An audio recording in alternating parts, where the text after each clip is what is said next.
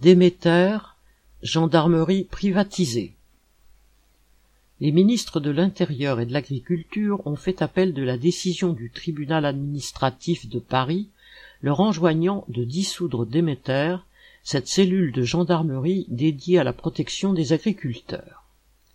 S'il s'agissait, comme le prétendent aujourd'hui les ministres, de protéger les agriculteurs des vols de gasoil, d'engins, de bêtes ou des atteintes à la propriété, nul besoin de cellules spéciales. En 2019, la création de Déméter, sous les auspices du ministre Castaner, répondait en fait à un objectif politique. Le gouvernement voulait gagner le soutien de la FNSEA, le syndicat agricole majoritaire dominé par les capitalistes du secteur. Il a donc épousé ces querelles et mis la gendarmerie à sa disposition.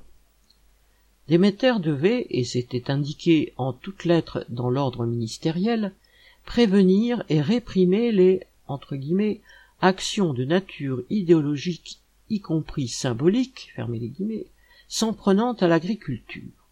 Pour ce faire, les gendarmes devaient collaborer étroitement avec la FNSEA et elle seule pour repérer, suivre et éventuellement interpeller les contrevenants que les gros agriculteurs lui désigneraient.